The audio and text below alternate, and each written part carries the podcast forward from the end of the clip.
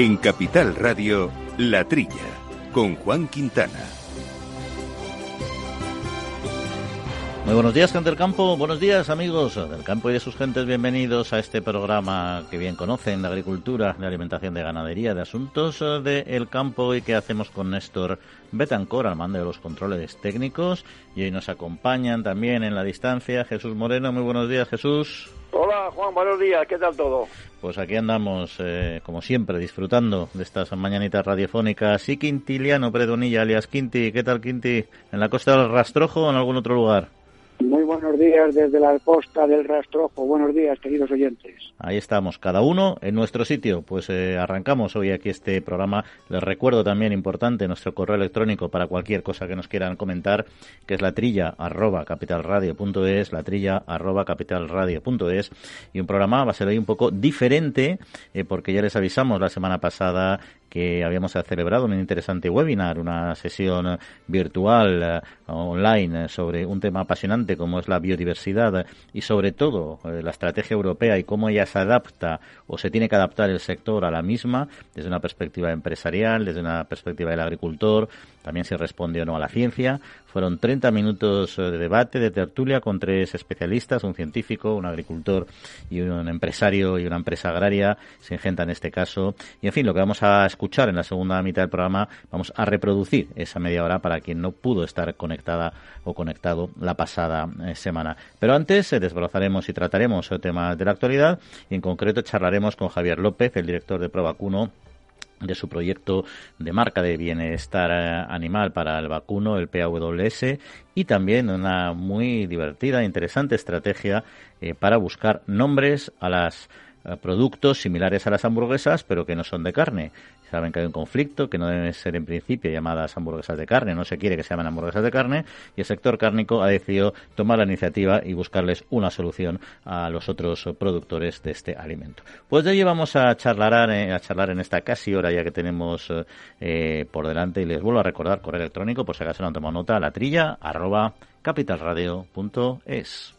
Amaneces antes que el sol y conviertes la tierra en frutos y superas plagas y tormentas y viento, granizo y cada día empiezas de nuevo. Eres de una naturaleza especial, por eso hay un seguro especial para ti.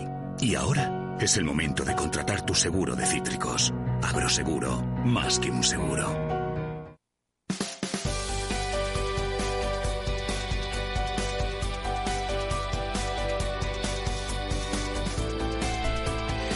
Pues eh, nos ponemos eh, manos a la obra y nos vamos, si os parece, Jesús y Quinti a Sudáfrica, al manido tema, pero no por ello menos serio de las importaciones citrícolas. Y es que la Asociación Valenciana de Agricultores, Abasaja, ya la conocen, se ha reunido con la Dirección General de Comercio de la Comisión Europea para presentarle un estudio que han realizado sobre el impacto que las importaciones de cítricos del país sudafricano tienen en el mercado europeo y que además eh, suponen un grave peligro para el presente y el futuro de nuestra agricultura. Han salido bastante satisfechos con carácter general. Ha sido organizada por la eurodiputada del, del PSPV-PSOE, Inmaculada Rodríguez Piñero, y en fin, parece que al menos eh, la Comisión se ha comprometido a analizar ese estudio y compartir sus conclusiones con, con Abasaja. Pero tenemos todavía ahí la espada de Damocles eh, sobre la cabeza, ¿no, Jesús?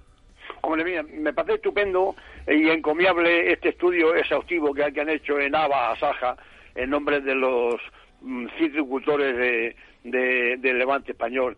Eh, bueno, muy bien eh, los datos. También saben eh, en Europa los cítricos que entran de, Sudáfrica, ¿no?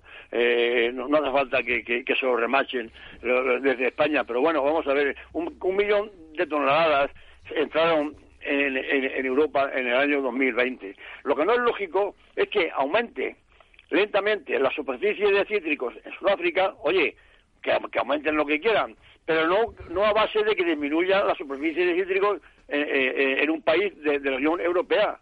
Eh, a mí se, me ocurre ahora una canción que, que hicimos, que hizo, hizo España de quién maneja mi barca, quién, quién maneja la barca de la Unión Europea. Eh, es que no saben ya los daños que hacen eh, estos cítricos de, Estados de, Sudáfrica, aparte de económicos también en el tema de, las plagas, porque siempre que generalmente traen plagas de, la mancha negra, placas que, no existen aquí y que vienen a Europa con los cítricos de, Sudáfrica. Vamos a ver si hay un poco de, cordura por una vez no, y además ahí hay un, un, problema añadido. Como dices tú, no tiene sentido que vayamos perdiendo superficie nosotros citrícola eh, frente a la entrada de cítricos de otro país, cuando además se les está favoreciendo con acuerdos preferenciales precisamente la entrada de sus eh, productos, ¿no?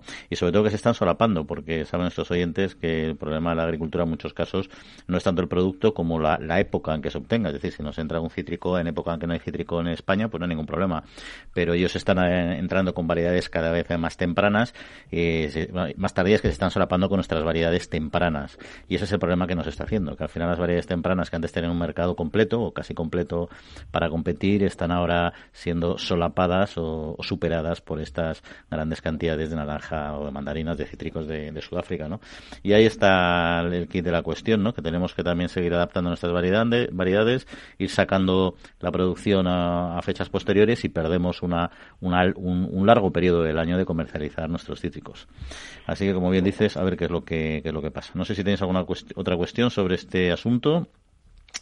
Y si no, nos vamos a el siguiente, que es nos vamos a ir, hemos dejado Sudáfrica, pero no dejamos el continente porque nos vamos a quedar en el norte, en Marruecos, eh, porque Planas, precisamente, nuestros oyentes conocen perfectamente, no hay que repetirlo aquí, el conflicto ahora mismo que hay con la frontera marroquí entre los entre ambos eh, gobiernos, eh, y se le ha preguntado, evidentemente, al ministro Planas qué opina sobre este conflicto y, sobre todo, si puede afectar a las relaciones comerciales hispano-marroquíes en lo que atañe a la agricultura, que es lo que más nos preocupa en este, en este espacio radiofónico, ¿no?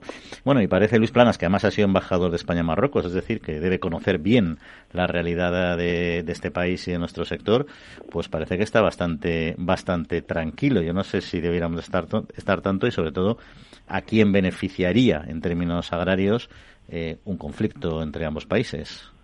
Bueno, esto tiene, bueno, si alguien conoce cómo, cómo, cómo se, cómo se, se las trae Marruecos, eh, ninguneando siempre eh, eh, a la Unión Europea a base de, sacar cada, cada año más, ventajas, ¿no? Él que ha estado allí de embajador sabe perfectamente cómo se la juega Europa y sin embargo ha estado un, discurso buenista, así como que, no hay que mirar a, corto plazo, sino que hay que mirar a largo plazo, sí, está pensando en el horizonte 2050. Yo creo que el discurso de Planas, bueno, bienvenido sea, pero nada, no, no tiene nada que ver con la situación real que estamos viviendo con Marruecos. O sea, que él no, puede decir lo, lo, que está ocurriendo eh, con el gobierno de España, con Marruecos, eh, que, está cada vez más difícil ese, esta entente cordiales de, un país vecino. Quinti. Hombre, yo lo que veo es que este problema que se ha planteado eh, en estas últimas fechas, y probablemente es un problema muy grave, muy importante, pero que no debería afectar a las relaciones comerciales de Marruecos con Europa ni de España con Marruecos, ¿no? Porque Marruecos necesita Europa, que es donde está el problema. ¿Por qué no se pone a Marruecos en su sitio cuando del total de las importaciones que hace Marruecos, el 53% son de la Unión Europea? O sea, nos necesitan hasta esa cifra. Pero es que del total de las exportaciones que hace Marruecos al mundo mundial, el 67% son para la Unión Europea. Marruecos está exportando a la Unión Europea por valor de 17.000 millones de euros y está comprando por valor de 24.000 millones de euros. Es decir, si mañana la Unión Europea dice, que no le compro nada, Marruecos tendría un enorme problema. Y eso es lo que no entiendo. ¿Por qué no se le ponen las cosas, las cartas sobre la mesa y dice, mire usted, vamos a llevarnos bien y vamos a ver quién pierde más ¿eh? si los flujos comerciales se paralizan? En España, por ejemplo, pues España está exportando a Marruecos alrededor de 7.000 millones de euros ¿eh? e importa 6.000 millones de euros. Pero aunque nosotros exportemos, ellos también necesitan exportarnos a nosotros. Por lo cual veo que es un tomada, que es una necesidad que tenemos ambas partes de, de, llevarnos bien. ¿no? Luego hay otro problema importante, los paraderos de pesca. Marruecos, sí, pero, pero Quinti, lo, que pasa que es que luego las medidas, todo eso está muy bien, pero en Europa no, no, tienen el problema de vecindad que tenemos nosotros, porque Marruecos luego, con, quien la paga, es con nosotros. Ya, ya, ya tenemos tan, próximo como hemos tenido esa inundación de, de, de, niños y jóvenes que, que, han, que han entrado en Ceuta. O sea, que, que con quien la paga Marruecos es con España. Estoy de acuerdo, pero que nosotros, que es lo que quiero llevar a la mente del el que está escuchando en este momento la audiencia, Europa y España tienen la sartén por el mango para poder apretar a Marruecos, para que Marruecos no haga lo que esté haciendo. Porque si fuera al revés, nosotros necesitáramos económicamente a Marruecos, otro gallo cantaría. Pero es que Marruecos nos necesita a nosotros. Y ese es el, enorme, lo que no entiendo es por qué no se le aprieta más en ese sentido. Dígame usted, usted ah, realmente ah. no puede, oiga, cuidado, que en Marruecos están exportando 21.000 empresas españolas también, ¿eh? 21.000 empresas que mandan cosas a Marruecos. ¿Cuál es el problema de Marruecos? Pues el problema de Marruecos es que el Producto Interior Bruto de Marruecos es de 106.000 euros y el español 1.121.000 euros. Y el Producto Interior Bruto per cápita, o sea, español son 23.690 euros y el Producto Interior Bruto por persona en Marruecos son 2.932 euros al año. Ese es el problema. Pero, yo pienso que la diplomacia española y europea tendrían que ser más serias y de explicar las cosas, mira, que usted no nos puede hacer este daño porque se lo podemos hacer a usted. No sé si me Luego, luego se deduce que la Unión Europea, lo que hay en Bruselas, no no no no no no no se coge no coge el toro por los cuernos no le, importa muy poco luego lo que Marruecos haga. Vuelvo a repetir como lo que ha hecho hace poco con, esa inmigración y misericordia de, niños pequeños a, Ceuta. ¿por qué no le llaman la atención? Pues a ver, eh, yo ya entramos en temas geopolíticos más complejos, ¿no? Pero efectivamente el balance, como bien ha dicho Quinti, favorece netamente a Europa y el que globalmente tiene más que perder es Marruecos. Pero al final Marruecos sabe que tiene una posición estratégica en el norte de África, donde geopolíticamente no solo es Europa, también es Estados Unidos y está muy arropado y por eso se permite esa situación. Pero en el tema, en el tema agrario en concreto, hay que recordar que, ellos sí que perderían, porque ellos sí que hacen grandes exportaciones. Claro, de todo España todos los días. Es que es así. Y cobran 50 millones de euros al año por los caladeros, de, o sea, por alquilarnos el mar.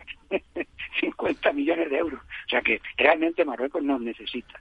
Y dice Jesús, y tiene razón, la diplomacia comunitaria y la diplomacia española tendrían que ser más, en mi opinión, más firmes, ponerse en su sitio, decir también usted que ya, está bien, ¿no? Ya está bien, ya está claro, claro, está ahí. Pero bueno, veremos en qué, en qué queda todo este tema por ahora. Desde luego al sector, mm, a las importaciones, por ejemplo, de tomate, que es uno de los grandes conflictos también. Hay que recordar las cuotas de tomate que están aprobadas para Marruecos a nivel eh, global y, todo lo que ya está repercutiendo en el sector. Igual que mencionábamos antes los cítricos, algo de alguna manera eh, parecido. Pero en fin, vamos a cerrar este espacio recordando una noticia en formato breve. Y es que Agroseguros y la entidad estatal de seguros agrarios han firmado el convenio para la ejecución de los planes de seguros agrarios combinados para el año 2021 el acuerdo cuenta con un presupuesto para subvencionar las pólizas de más de 250 millones de euros. Esto supone un incremento del 20% con respecto al convenio anterior. Y recordad también que el sistema de seguros agrarios cuenta para 2021 con nuevas medidas de apoyo que han exigido una mayor dotación presupuestaria del Ministerio de Agricultura, Pesca y Alimentación. En CaixaBank reforzamos día a día nuestro firme compromiso con el sector agrario y lo hacemos a través de nuestras cerca de mil oficinas Agrobank y 3.000 expertos agrarios que ofrecen asesoramiento especializado a todos y cada uno de nuestros clientes. Agrobank, pasión por el mundo agro.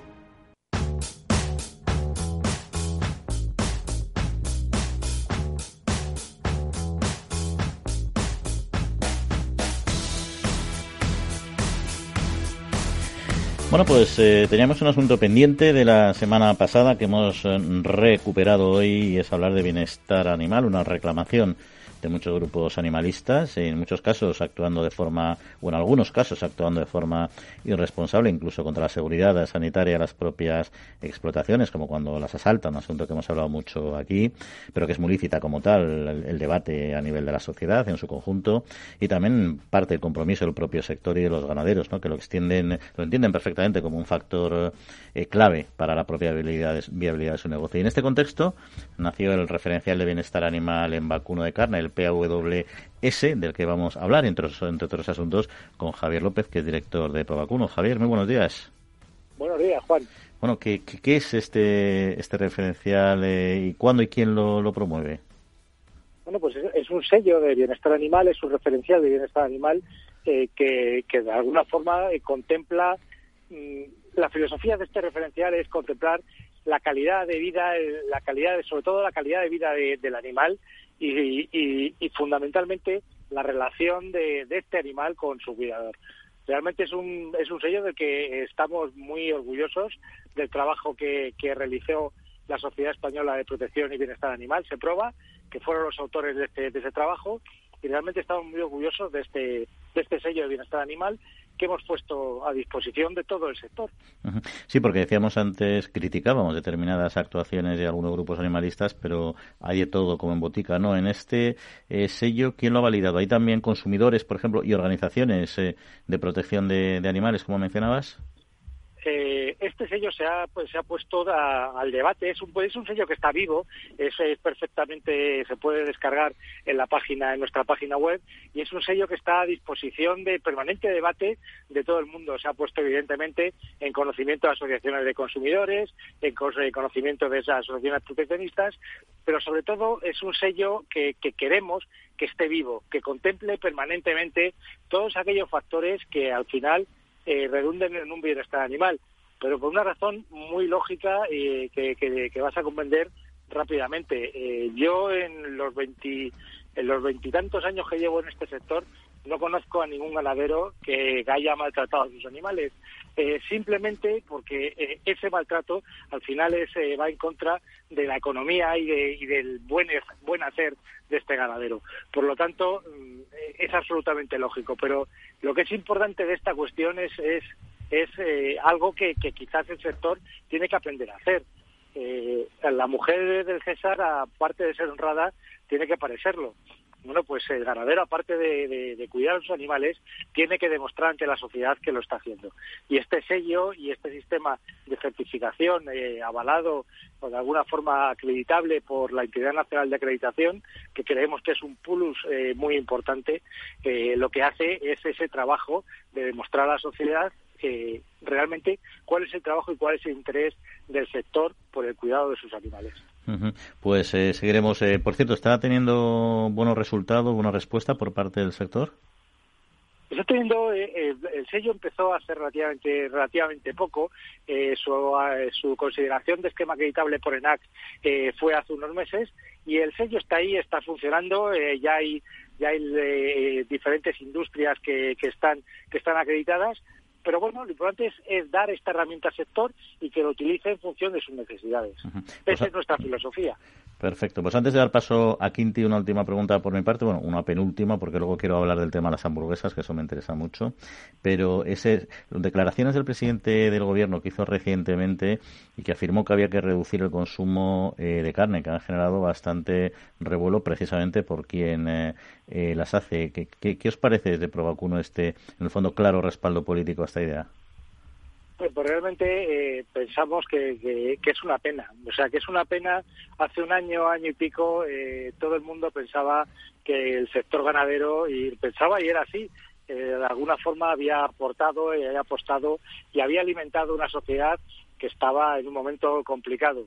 realmente algunos decíamos que, sí, que era así, que, que qué buenos éramos los ganaderos, pero que esto se olvidaría pues ha pasado un año y efectivamente vemos cómo, cómo se ha olvidado y cómo de alguna forma mm, se dan mensajes eh, claramente sesgados y, lamentablemente, y mira que es complicado y complejo decirlo, eh, muy mal informados, muy mal documentados. En fin, eh, lo que lo que desde de las organizaciones creemos que tenemos que hacer y también en este caso con, con, eh, con el presidente del gobierno es darle información eh, para que adopte las medidas que estime oportunas. Pero sobre todo darle información que por las declaraciones que hizo se veía que muy informado eh, no estaba. Eh, Quinti, no sé si tienes alguna cuestión que, comentar o que, que hablar con Javier. primero darle los buenos días, don Javier. ¿Qué tal está, chaval? Pues un placer, como siempre, escucharte, Quintiliano. Es un placer, es un placer y un lujo, ya lo sabes. Ya te veo. Bueno, ya te invitaré a comer o pagas tú. Lo que te iba a decir, yo estoy primero felicitaros, a por esta magnífica iniciativa del sello que demuestra que los ganaderos de vacuno en España ¿eh? son muy sensibles con el tema del bienestar animal y demuestran los que tienen el sello, efectivamente, los que no también lo hacen bien, pero los que lo tienen hacen más que marca la propia legislación vigente, que la gente tiene que saber que el bienestar animal está regulado a nivel de Europa, que no es algo que se inventa la gente por ahí, no hay unas bases legales. Pero yo quería si está de acuerdo conmigo. Para mí hay dos elementos claves dentro de todo este tema del bienestar animal, que es primero, la necesidad de que todo lo que se publique en el diario oficial de la Unión Europea tenga una base científica suficiente. Y segundo, que esté avalado por los técnicos correspondientes. ¿Qué opinas al respecto? Pues hombre, que, eso sería normal en una situación, en una situación normal y con unos políticos a nivel europeo normales. Eh, ya estamos viendo que no tenemos ni una situación normal ni unos políticos europeos eh, eh, especialmente normales. Eh, simplemente la publicación de la, de la, comisión del mes de mayo del año pasado, el Farm to Fork, vemos claramente eh, por dónde van los tiros en Europa. Eh, la base científica se ha obviado en Europa y aquí lo que lo que prima son intereses económicos de potentes de potentes lobbies entre entre los que no desgraciadamente la industria cárnica no está o se está viendo claramente desbordada ante una ante una ola que nos está pasando por encima. Eh, la, la política europea va por una dirección que lamentablemente ha olvidado la ciencia desde hace mucho tiempo. Oye, eh, Javier, eh, es que hay un tema que me interesaba comentarte porque me parece una iniciativa muy, muy chula que comentamos al principio del programa y es esta que habéis puesto en marcha para buscar un nombre a estos productos alimenticios que pueden ser como hamburguesas, como salchichas, pero que no son hechos de carne y yo creo que habéis optado por buscar un nombre a productos que son de vuestra competencia, ¿no? ¿Cómo surge esta idea y sobre todo qué resultado está teniendo esta campaña? ¿Está habiendo propuestas interesantes? Bueno, realmente competencia no son, son productos que están ahí en el, en el mercado y que intentan y que intentan hacerse con, con un hueco en el mercado. Lo que estamos diciéndoles es que realmente que no utilicen los nombres que son propios eh, del sector cárnico. Y no es que lo digamos nosotros, es que lo dice eh, la legislación española. Aquí parece que últimamente la legislación eh, la obviamos o se hace la legislación para no cumplirla. en España tenemos un, un Real Decreto, el, 474 del 2014, en el que dice la norma calidad de los productos cárnicos, en lo que, dice qué se tiene que llamar, eh, cómo se tiene que llamar cada cosa eh, y los productos vegetales, pues no se deben llamar así. Dicho esto que estamos viendo, pues una, eh, un intento de acaparar nuestros nombres por productos que no llevan carne y hemos optado por la vía del humor, aunque no es un tema gracioso, ¿eh? hemos optado por la vía del humor para denunciar de alguna forma esta situación. el, el, éxito de la campaña total y absoluto, llevamos ya más de mil nombres y con un y con un y realmente estamos hasta valorando la posibilidad de hacer diferentes categorías de, de premios porque eh, nos está desbordando el número de nombres eh, que están dando quizás eh, una prueba de la enorme imaginación de los españoles. Oye, y una cosa, ¿algún nombre así que te haya gustado, alguno que nos puedas decir eh, para ver esta imaginación desbordante? ahí, eh, uno de los primeros, te lo digo, pues no, no, no, es el mejor, sin duda ninguna, pero uno de los primeros eh, era OVNI, objeto vegetal no identificado. Ah. Pero, probablemente no sea no sea de los mejores, pero sí de los primeros y nos hizo bastante gracia. Muy bueno, muy bueno. Ingenioso, desde lo ingenioso es. Bueno, pues veremos, veremos cómo, oye, pues a lo mejor conseguir solucionar el problema con esta perspectiva de humor, que a veces es como mejor se solucionan las, las diferencias, ¿no? No estaría de más que encontraréis un nombre que realmente les, les motivara y entonces se cerraría, se cerraría el debate. En fin, eh, Javier te, digo, Juan, que ya hay alguna organización de productos vegetales que se ha dirigido a nosotros interesada por saber el resultado. ¿eh? Hombre, claro, es que yo, es lógico, si yo, me pongo una persona de, marketing eh, de una empresa y me están haciendo un trabajo y un sondeo social de nombres atractivos y tal, que a ti no se te puede haber ocurrido porque no tienes 500.000 mentes distintas, me parece un, un enorme avance inteligente quien se haya puesto en contacto con vosotros. Seguro que lo harán más. En fin, Javier, pues muchas gracias por acompañarnos, como siempre. Un, placer absoluto por, por estar con, con, vosotros, un placer por oír a Quintiliano y encantado y a vuestra disposición siempre. Bueno, Quinti, interesante, ¿no? La, campaña esta, ¿no? Habrá, habrá que leerse los nombres, ¿no? A ver, a ver, a, ver qué marcan muy interesante, pero como Javi dice, dice, si es que si es de bruma y esto es de humor, pero es una pena, ¿no? Hay una legislación en España que dice claramente, la definición de carne, y no se cumple. Y, no se cumple y nadie actúa en contra de que no se cumpla, que eso es la, es la pena, ¿no? Y ahí es donde está el problema. Sí, sí. Pero bueno, eh, oye, otra cuestión eh, antes de acabar, nos queda un minutito, pero te lo voy a plantear rápidamente y es esta alerta que ha hecho UPA de la pérdida de 4.300 ganaderos en los últimos eh, cinco años, dado el incremento de costes de materias primas y también los precios bajos, en el caso, por ejemplo, de, de la leche. El tema no tiene solución, en mi opinión, y lo hemos comentado aquí desde hace mucho tiempo. Esta mañana hablaba yo con Jesús por teléfono y le comentaba, ¿os acordáis cuando hablábamos de las cuotas lácteas? Que yo decía, como se quiten las cuotas lácteas, Francia nos inunda de leche. Pues ya nos está inundando de leche. Y las, las, las explotaciones de vacuno españolas irán disminuyendo. Y eso es así. Si España, que produce una leche más cara que Francia, tiene un precio más barato que Francia, yo no lo entiendo. Si yo soy un industrial español y compro leche y puedo comprar leche barata en España y compra leche cara en Francia, ¿cómo me traigo la leche de Francia más cara que la de España? Pues porque en Francia hay dos precios, un precio para Francia y otro precio para España y un país deficitario en función de leche como es España no puede tener precios más baratos que los de Francia, que es, es sedentaria. No sé si me explico. ¿Me explico o no me explico? Como un libro abierto, Quinte, como siempre. los de la Costa del Rastrojo habláis de manera preclara.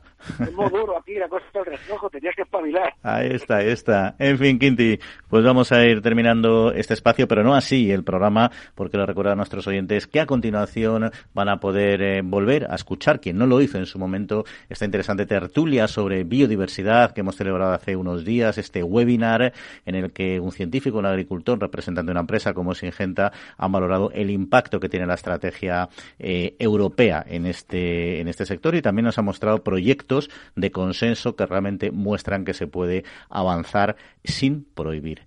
Bueno, pues algunos lo habréis escuchado, pero buena parte no, porque en un horario diferente. Y aquí tenéis la oportunidad de volver a plantearlo. Ya saben que para cualquier cuestión nos contactan o nos plantean, nos plantean las cuestiones en nuestro correo electrónico en la trilla arroba capitalradio.es.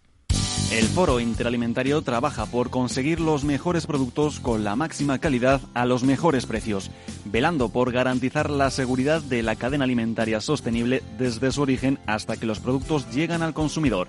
Para ello cuenta con el compromiso de las empresas que lo integran, que apuestan por la seguridad, la calidad, la investigación, la innovación y la justa retribución de todos los agentes de la cadena.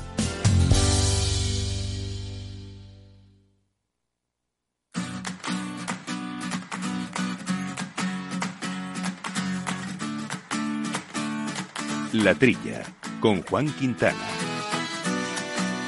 Pues eh, muy buenos días y bienvenidos a todos los que estáis conectados a este webinar, a este punto de encuentro, a este foro de debate eh, de un tema de actualidad eh, que ponemos en marcha, Capital Radio, con la cooperación y el apoyo de Singenta, a quien aprovechamos para darle las gracias. Dentro del contexto de la información agraria y agroalimentaria, eh, que desarrollamos en Capital Radio, en este caso concreto a través eh, del programa La Trilla, que se emite los sábados eh, a las 8 y los domingos a las 7 de la mañana.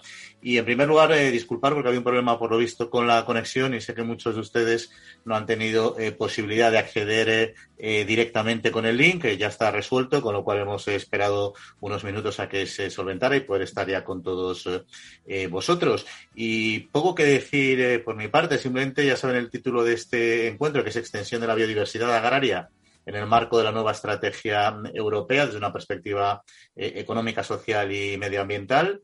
Eh, el objetivo es profundizar en este formato ligero. Eh, y ya más corto, porque hemos querido hacerlo corto intencionadamente, en un tema de actualidad alimentaria, agraria y medioambiental, pero también con un enfoque económico, puesto que no nos olvidemos, estamos en un medio de comunicación de marcado carácter económico. Y para hablar de todo ello, para entender cómo afecta la nueva estrategia de biodiversidad también a, la empresa agraria, contamos con, con, una serie de especialistas que paso ya a presentar, a don David Erice, en representación de la Unión de Pequeños Agricultores de UPA. David, muy buenos días. Hola, buenas tardes, Juan. Muchas gracias invitación. Bartomeu, eh, que es investigador del CSIC, de la Estación Biológica de Doñana. Nacho, ¿cómo estamos? Buenas tardes. Buenas tardes, muy bien, gracias. Y Luis Miranda, que es el responsable de sostenibilidad de Singenta. Buenas tardes, Luis. Buenas tardes, Juan, y muchas gracias por, organizar este webinar sobre un tema que yo creo que es bastante interesante. Bueno, pues eh, lograr que la naturaleza eh, recupere la salud es fundamental para nuestro bienestar físico, también mental, y nos ayudará sin duda a luchar contra el cambio eh, climático, los brotes de enfermedades también, porque no es un elemento esencial de nuestra estrategia de crecimiento, el Pacto Verde en concreto, y forma parte de la recuperación europea que devuelve al planeta en principio más de lo que nosotros cogemos de él. Esto no lo digo yo, lo dice Ursula von der Leyen, que es presidenta de la Comisión Europea. Algunas cuestiones pueden ser eh, eh, matizables, eso que devolvemos más siendo productivos de lo que cogemos. Yo no sé si matemáticamente o biodinámicamente es posible, pero bueno, la idea yo creo que, se entiende. Y para profundizar en estos temas y en particular también en la parte económica de la biodiversidad, no solo, pero también, pues os voy a plantear directamente una, pregunta eh, de arranque.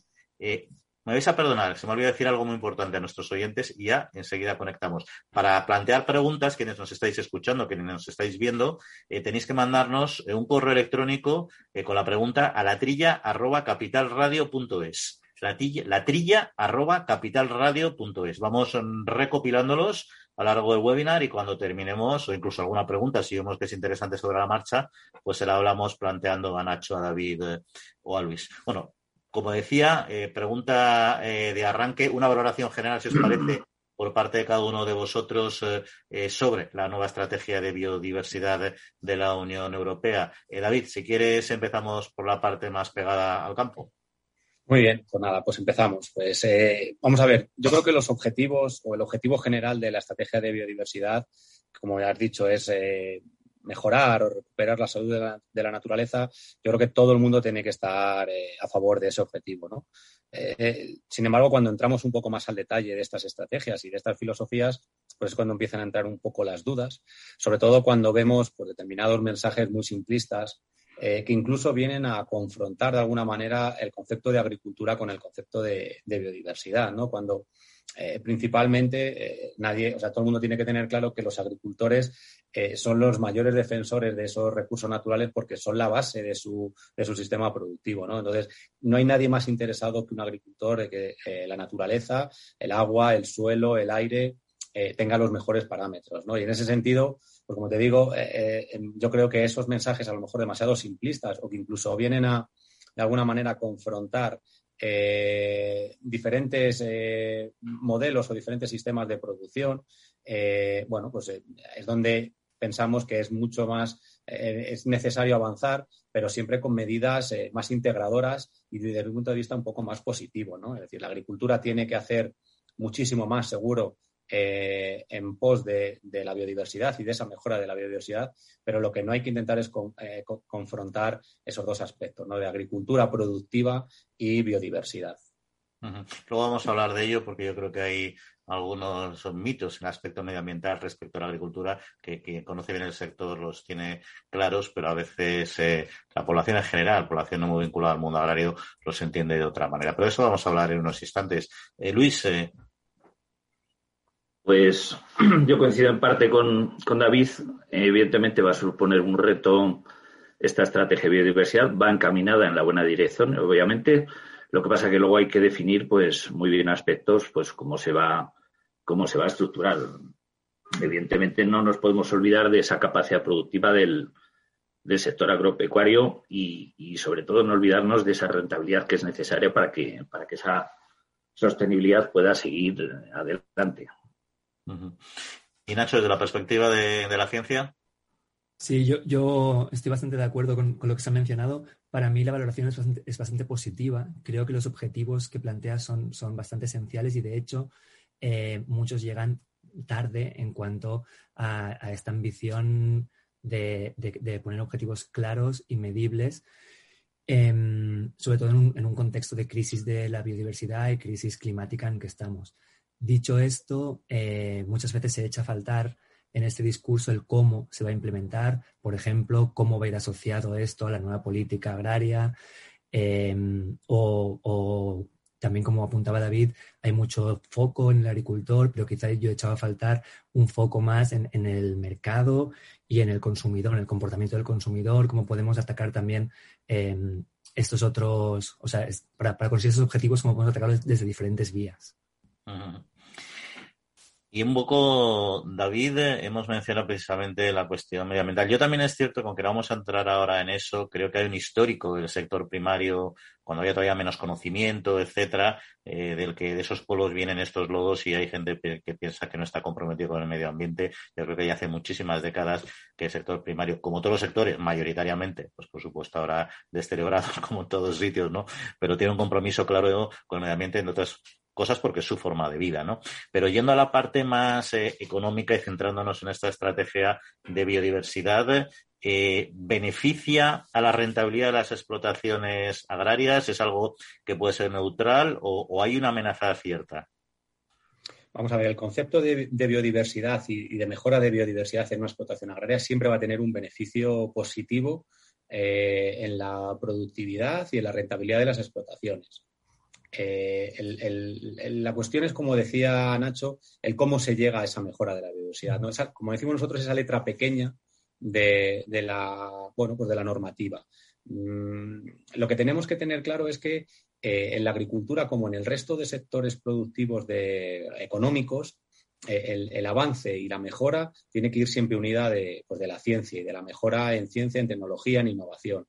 Y durante muchos años eh, en la agricultura em, se ha tenido esa, bueno, incluso seguimos ahora, ¿no? Sobre todo a nivel, eh, a nivel europeo, que parece que la agricultura tiene que estar reñida y no tiene que estar, eh, bueno, pues cercana a lo que es la innovación y, y la mejora en ciencia, ¿no? Ahora mismo tenemos un ejemplo que todo el mundo conocemos y es la evolución de la pandemia y lo que ha supuesto la ciencia y la tecnología para, para intentar superar esta, esta situación.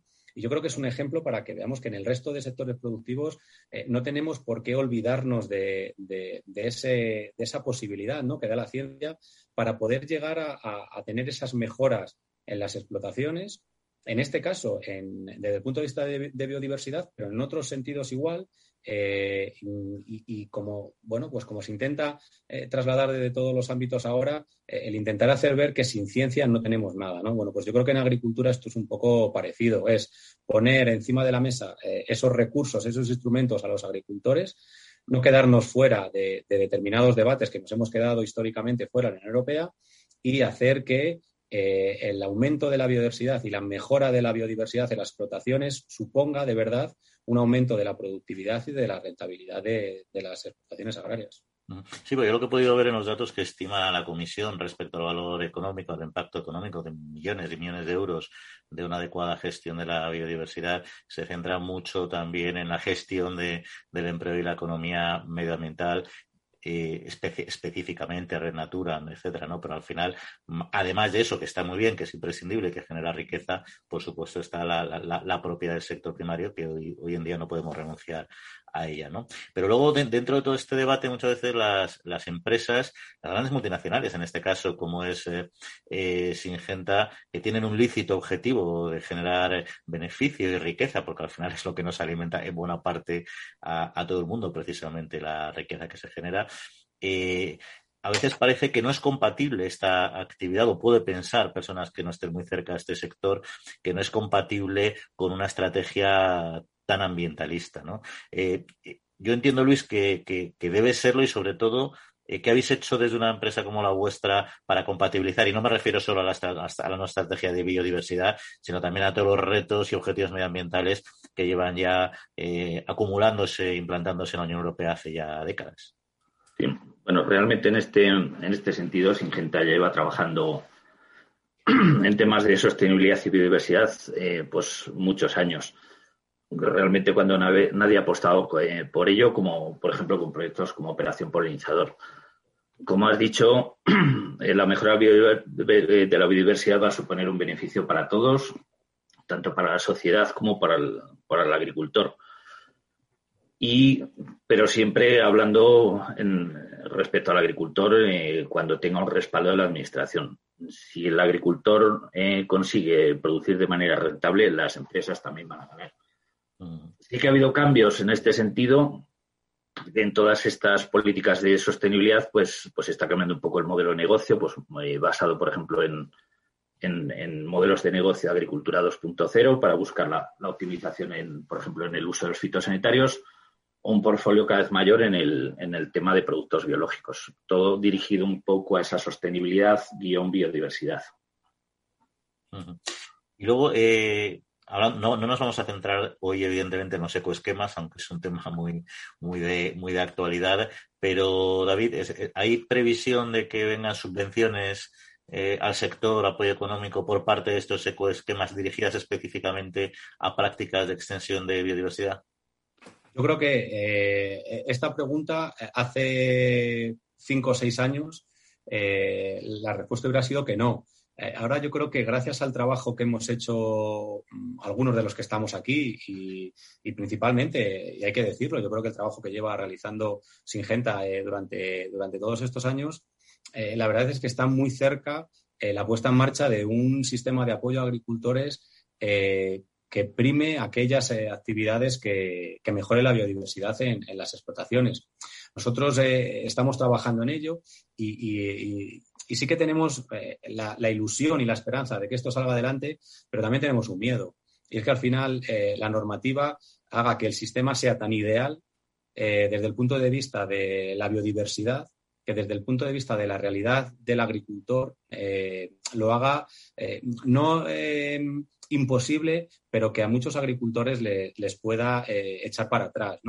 Cuando se establece una normativa en principio se generan unas expectativas muy grandes cuando hablas del concepto en general, pero cuando luego bajas al detalle y ves un poco los requisitos y ves un poco las, la casuística concreta y los, y los, eh, las limitaciones que se le ponen a los agricultores, eh, a lo mejor ese sistema ideal no es bueno ni para la biodiversidad, ¿no? Eh, es decir, para la, para la, biodiversidad lo mejor es poner encima de la mesa un sistema que tenga un equilibrio muy claro entre lo mejor desde el punto de vista medioambiental y en este caso de biodiversidad, pero que también tenga un equilibrio desde el punto de vista productivo, porque al final nosotros tenemos claro que si el agricultor no tiene actividad va a ser eh, el peor eh, momento para la, biodiversidad. Por tanto, sí, la, respuesta va a ser sí, casi seguro que sí, que va a haber un apoyo eh, para esos agricultores. Pero ahora lo que tenemos que trabajar mucho es en, bajar al detalle de, esos requisitos para que realmente sea una medida eficaz desde todos los puntos de vista. No, y que no. Perdona, Juan. No, y sobre todo que no desanime al agricultor, lo que ha comentado David. O sea, hacer sencillos esos trámites. una idea que es muy buena, que es potenciar la biodiversidad en agricultura.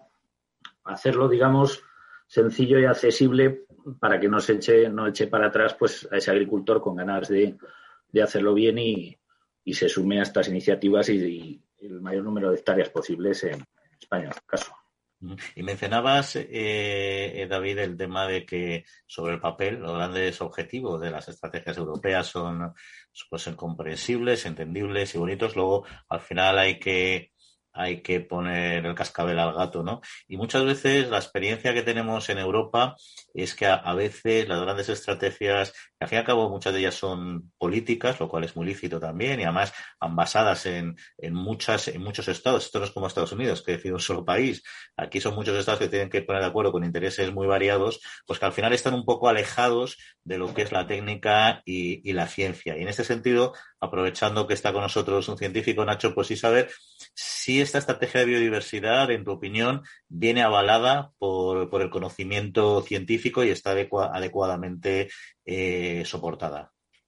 Sí, en ese sentido yo, creo que se ha avanzado muchísimo en entender cómo la biodiversidad está interactuando con, los sistemas agrícolas en las últimas décadas. Se ha pasado de una agroecología centrada en el campo a entender que el, contexto, el paisaje, qué pasa en el campo de al lado, qué pasa en un seto, es importante y hay que, hay que tenerlo en cuenta. Dicho esto, creo que tenemos un gran conocimiento de cuáles son los mecanismos generales y cuáles son estos y cómo están operando. Eh, pero la clave es en cómo aplicar eso a mi situación en concreto. Y ahí es donde yo creo que está el siguiente reto. Es, sabemos que en general eh, fomentar la diversidad, paisajes más diversos, es muy positivo para retención de agua, fijación de carbono, polinización, una serie de, servicios que están vinculados a la biodiversidad. ¿Cómo implementar esto a pequeña escala? Es donde hemos de, acabar de, afinar y, como decías, la clave es ser flexibles y una de las eh, grandes mm, batallas también desde la ciencia es que mm, eh, elementos como la PAC sean desburocratizados en ese sentido, que acceder a la PAC no, no requiera tener eh, un conocimiento del sistema burocrático europeo tan complejo como, como hay ahora. Pues aprovecho para hacer un recordatorio a quienes estáis acompañándonos en este webinar, quienes nos estáis escuchando y viendo, que si tenéis cualquier pregunta, cualquier comentario, nos la mandáis a través de correo electrónico a la trilla arroba capitalradio.es, la trilla arroba capitalradio.es y luego al finalizar pues ya iremos dando, eh, dando paso. Eh, bien, la, o sea, la, ciencia pues es una buena noticia, Nacho, saber que la ciencia de alguna manera, soporta estos grandes planteamientos. Lo que pasa es que hay determinados temas que generan todavía bastante controversia sobre el sentido económico de los mismos o si realmente va a contribuir a, ser eficiente de, una perspectiva, como decía, económica a nivel macro y a nivel micro. Por ejemplo, me refiero a dos cuestiones muy concretas, como es el, desarrollo del objetivo de un 30% de agricultura ecológica o de reducir un 50% un 50% de los productos fitosanitarios. Y aquí el sector eh, tiene, yo creo, que opiniones eh, un poco encontradas. No sé cómo podéis valorar esta, esta cuestión, como si entendéis que está bien, bien soportado o, hay que de camino por andar. Yo, si me permites, una cosa que, que me gustaría matizar es que la mayoría de estrategias basadas en la biodiversidad son estrategias a largo plazo. Son estrategias que se basan en la estabilidad del sistema. Entonces es una apuesta que, ha de ir a, largo plazo y que a lo mejor eh, requiere una inversión inicial para luego tener réditos. Eh, y eso muchas veces está en contraposición a, pues, tener esa disponibilidad de hacer la, inversión inicial. Y, y, atado a estos números que comentabas tú, yo creo que, me gustaría poner en la mesa un tercer número que también está en la, en la directiva, que es este 10% de paisajes de alta diversidad. Yo personalmente, como ecólogo, estoy mucho más mm, contento con, este tipo de medidas porque sabemos que paisajes de alta diversidad son los que producen em, mejores cultivos y fomentan más la biodiversidad más que una etiqueta ecológica en particular. Entonces, muchos les pueden ir de la mano, pueden ser compatibles, pero, creo que esa es la, forma de avanzar respecto al 50% de reducción de, pesticidas, yo creo que ahí tenemos muchísimo margen para mejorar y, llegar ahí. Y ahí van el mismo, el, mismo nivel. Eh, para mí no es un debate sobre cero pesticidas, 100% pesticidas, sino es un debate de hacer un uso eficiente en los cultivos que es imprescindible, en los años que es imprescindible, muy bien medido y minimizarlo al máximo esto va en, esta línea de, em, de no tener directrices de blancos y negros, sino de tener una agricultura de sentido común, cosa que no siempre se está aplicando. Eh, Luis David. En ese sentido, hay dar la razón a Nacho, mm, poner cifras, porque sí, no tiene mucho sentido cuando lo que deberíamos tener es un enfoque quizás por, por cultivo y campaña, por ejemplo, en lo que se refiere a la reducción de fitosanitarios. David os lo puede explicar mucho mejor un año con una primavera lluviosa en un cultivo extensivo como, el, como puede ser los cereales, pues la, presión de enfermedades, por ejemplo, de hongos es mucho mayor. Evidentemente, ese año no va a ser igual el consumo de fitosanitarios, de fungicidas, que un año que viene seco. Ese tipo de cosas deben contemplarse. Una cifra puesta así aleatoriamente, pues, pues no responde precisamente bien a las, a las necesidades del agricultor. En ese sentido, pues yo creo, David, que ahí tú eso sí que puedes. Sí, sí, no, vamos a ver, lo has explicado muy bien. Eh, yo creo que, y además, eh, es muy entendible. O sea, a mí me gustaría introducir dos elementos más en el debate. En primer lugar, y es que cuando se habla de reducción de un 50%, por ejemplo, de algo, eh, da a entender que hasta ahora no se ha hecho nada. La, sensación que me genera a mí es como que, bueno, pues hasta no se ha hecho nada, entonces a partir de ahora vamos a hacer este proceso, ¿no? Eh, y eso no es verdad. O sea, llevamos un par de décadas en el que la evolución de eh, las materias activas permitidas a uso en la Unión Europea ha caído drásticamente. Es decir, el, sector ha hecho ya un, esfuerzo importantísimo Y creo que en estas, eh, en estas estrategias en todos estos análisis hay que tenerlo en cuenta porque no venimos de cero, sino que ya se ha hecho mucho trabajo.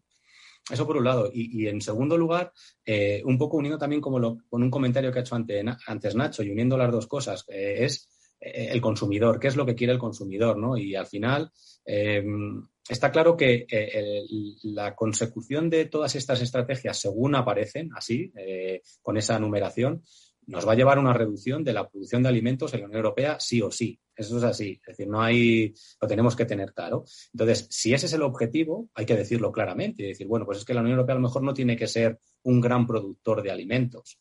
Porque ni, eh, o sea, si, si reduces instrumentos para los agricultores o si apuestas de una manera muy clara por la producción ecológica, está claro que el nivel de producción que vamos a tener va a ser menor. Y la Unión Europea no deja de ser un bloque importante eh, a nivel productivo. Eh, yo creo que todos los que estamos aquí hemos tenido la suerte de no sufrir eh, una escasez de alimentos. pensamos que eso no es posible, que eso no, va a llegar nunca. Pero yo creo que eh, tenemos que ser un poco conscientes de, lo que estamos hablando. No estamos hablando de la producción de bicicletas, que ahora está muy de moda porque hay, porque hay escasez. No, no, estamos hablando de la producción de alimentos.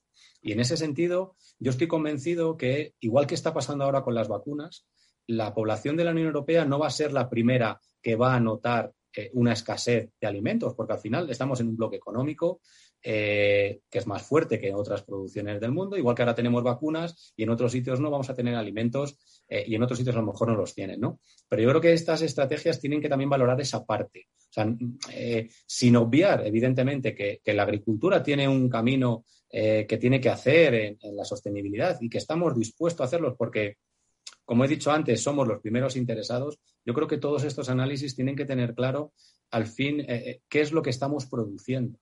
Y estamos produciendo alimentos eh, que son básicos para el desarrollo de cualquier, de cualquier sociedad, ¿no? Y en ese sentido, yo creo que en los análisis hay veces que cojean un poco en esa pata más de, repercusiones a largo plazo en, la sociedad. Ya no estoy hablando solo en el sector agrario, sino en toda la sociedad.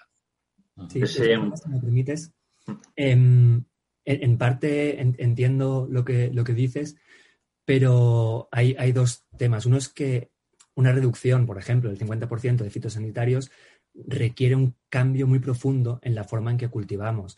Requiere cambiar los paisajes, por ejemplo, eh, tener extensiones más pequeñas del mismo, del mismo cultivo, tener más diversidad de cultivos por paisaje. Requiere unos cambios más profundo si realmente quiere hacerse de forma efectiva y sin perder producción. Y la segunda cosa que creo que es muy importante es que es cierto que, hemos de mantener la producción tanto en Europa como a nivel mundial, pero hoy en día el cuello de botella no siempre está en la producción, está en cuándo, cómo, qué productos producimos. No, no hay una, no hay una escasez, escasez, de producción, sino hay una escasez de ciertos productos en ciertas zonas y, y es muy diferente el, escenario si te lo planteas así. Entonces, mm, también hay que pensar que la globalización ha traído cosas muy buenas, pero también ha traído cosas muy malas, como la necesidad de comer aguacates todo el año, que a lo mejor mm, resulta que esto no es sostenible. Sí, o sea, eh, no sé eh, si eh, entramos así en el debate directamente, Juan. O... Sí, sí, sí, no, no, no, está abierto. Además, hay alguna pregunta que ahora voy a, que ha, llegado que se voy a plantear a Nacha aprovechando que viene el tema, pero sí, sí, libremente. Yo quería luego, sí, antes de terminar, y recuerdo a las personas que nos están siguiendo que hemos empezado un poquito tarde, por eso vamos a alargar un poquito más la finalización, que ni siquiera un webinar corto de 30 minutos, lo vamos a estirar 10 minutos más eh, para quien se haya incorporado posteriormente. Pero, pero vamos, sí, sí, esto precisamente se trata de eso, de que hablemos y, le demos eh, intensidad a la conversación. Quiero apuntar un detalle a lo que decía David, perdona eso, el, elemento de la soberanía alimentaria en la Unión Europea no lo podemos sacar de la ecuación.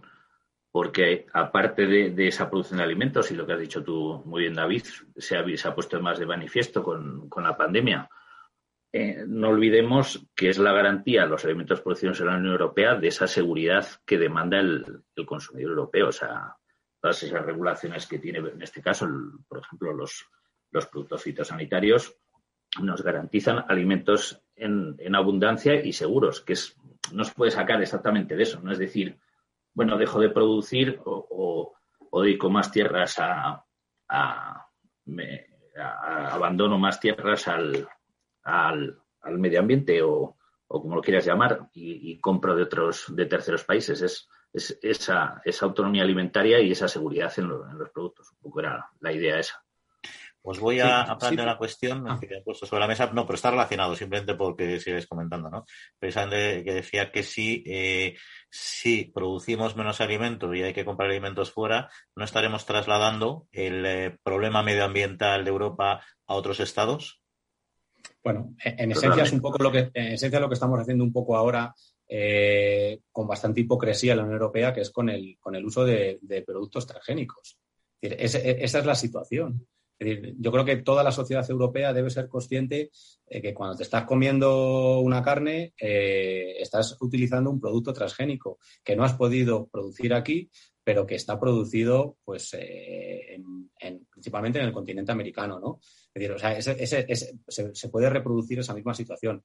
Pero a mí me gustaría comentar una cosa que ha, dicho Nacho y que me parece fundamental, y es eh, que en todo este proceso es importante que los agricultores Mm, adapten sus sistemas de producción, y es verdad. O sea, ese, ese, ese, tiene que ser uno de los objetivos. Y cuando estamos hablando, por ejemplo, del uso de productos fitosanitarios y, por ejemplo, eh, eh, un tema que, le trae a los agricultores extensivo a maltraer, como son la gestión de las malas hierbas, pues evidentemente el, introducir en tu explotación una rotación más amplia de cultivos eh, es, una, es una herramienta que te puede ayudar a la hora de afrontar mejor el problema. Eso es así, o sea, te puede ayudar, pero lo que tenemos que ser conscientes es que al final siempre vamos a tener que tener una caja de herramientas disponible, porque en un momento determinado a lo mejor esa rotación no me va a ser suficiente. Y, en ese caso voy a tener que tener esa herramienta disponible. Y, cuando la, y solo la, tengo que utilizar cuando la tenga que utilizar y de una manera responsable, ¿de acuerdo? E, e, ese, ese debe ser el objetivo. Pero no tenemos que quitar de, la, de esa caja de herramientas un elemento como los productos fitosanitarios, que al final no dejan de ser eh, mm, como un medicamento para las personas. Y, cuando estamos hablando de un antibiótico, por ejemplo, para una persona, pues todos tenemos claro que hay que hacer un uso responsable, que no te los puedes tomar porque sí, que tienes que seguir una serie de pautas. Eh, y, la sociedad va avanzando en, esa, en ese conocimiento, en esa mejora, ¿no? Pues yo creo que con el tema de los productos fitosanitarios el ejemplo tiene que ser el mismo, o sea, un control, un uso responsable, pero no eliminarlos y parece que es que eh, mm, hay una batalla total contra, contra, contra esos productos y mm, nosotros lo decimos muchas veces, los agricultores no quieren utilizar productos fitosanitarios y eh, Luis lo sabe perfectamente. ¿Por qué? Primero porque son caros. No es una cuestión de que el agricultor se levanta por la mañana y dice, venga, a ver cuánto gasto hoy. No, no. El problema es que necesita determinadas herramientas. Y como ha dicho Juan al principio, pues habrá algunos que lo utilicen de manera eh, irresponsable, pero eso no es la situación general, ¿no? Yo creo que ahí pues, eh, sí que creo que es muy importante lo que decía Nacho de, introducir sistemas o mejoras en el sistema productivo, pero no eliminar de esa caja de herramientas determinados eh, instrumentos que en un momento determinado podemos echar en falta. Bueno, pues hasta aquí, hasta aquí este espacio. Decíamos que sería breve, así lo hemos intentado. Nacho, eh, David, Luis, pues muchas gracias eh, por acompañarnos en este espacio y estaremos a cualquier cuestión que nos quieran todavía plantear las personas que nos escuchan, pues la responderíamos por escrito en caso de que quieran plantearlo. Y a todos vosotros y vosotras que habéis estado conectados y escuchando, habéis, habéis tenido la amabilidad de acompañarnos, pues muchísimas gracias por estar con nosotros y esperamos volver a coincidir en otros foros, en otros espacios también de, agroeconomía que desarrollemos aquí desde, desde Capital Radio. Pues muy buenas tardes a todos y hasta otra ocasión. Un saludo. Hasta luego. Muchas gracias. La Trilla con Juan Quintana, Capital Radio. Más de 7.000 agricultores y agricultoras de Tanzania ya reciben ayuda de la ONG Agrónomos Sin Fronteras. Formación, tecnología, tutelaje y asesoramiento agrario dan un futuro a los que más lo necesitan. Conoce nuestros proyectos en www.agronomosinfronteras.org y si te gustan y eres una persona solidaria, puedes hacer tu donación a través de nuestra página web, porque con poco hacemos mucho. www.agronomosinfronteras.org Thank you.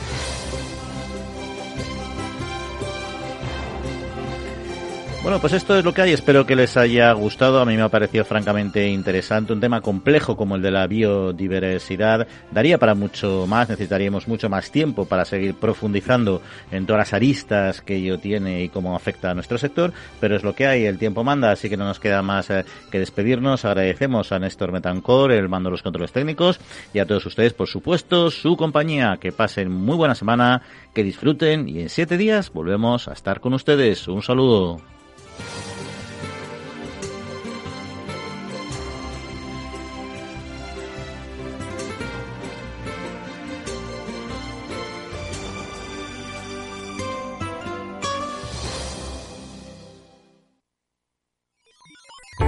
Los robots escuchamos Capital Radio. Es la radio más innovadora. Oímos a Saragot, con Luis Vicente Muñoz. Ahí le has dado. Esto es Capital Radio. Di que nos escuchas.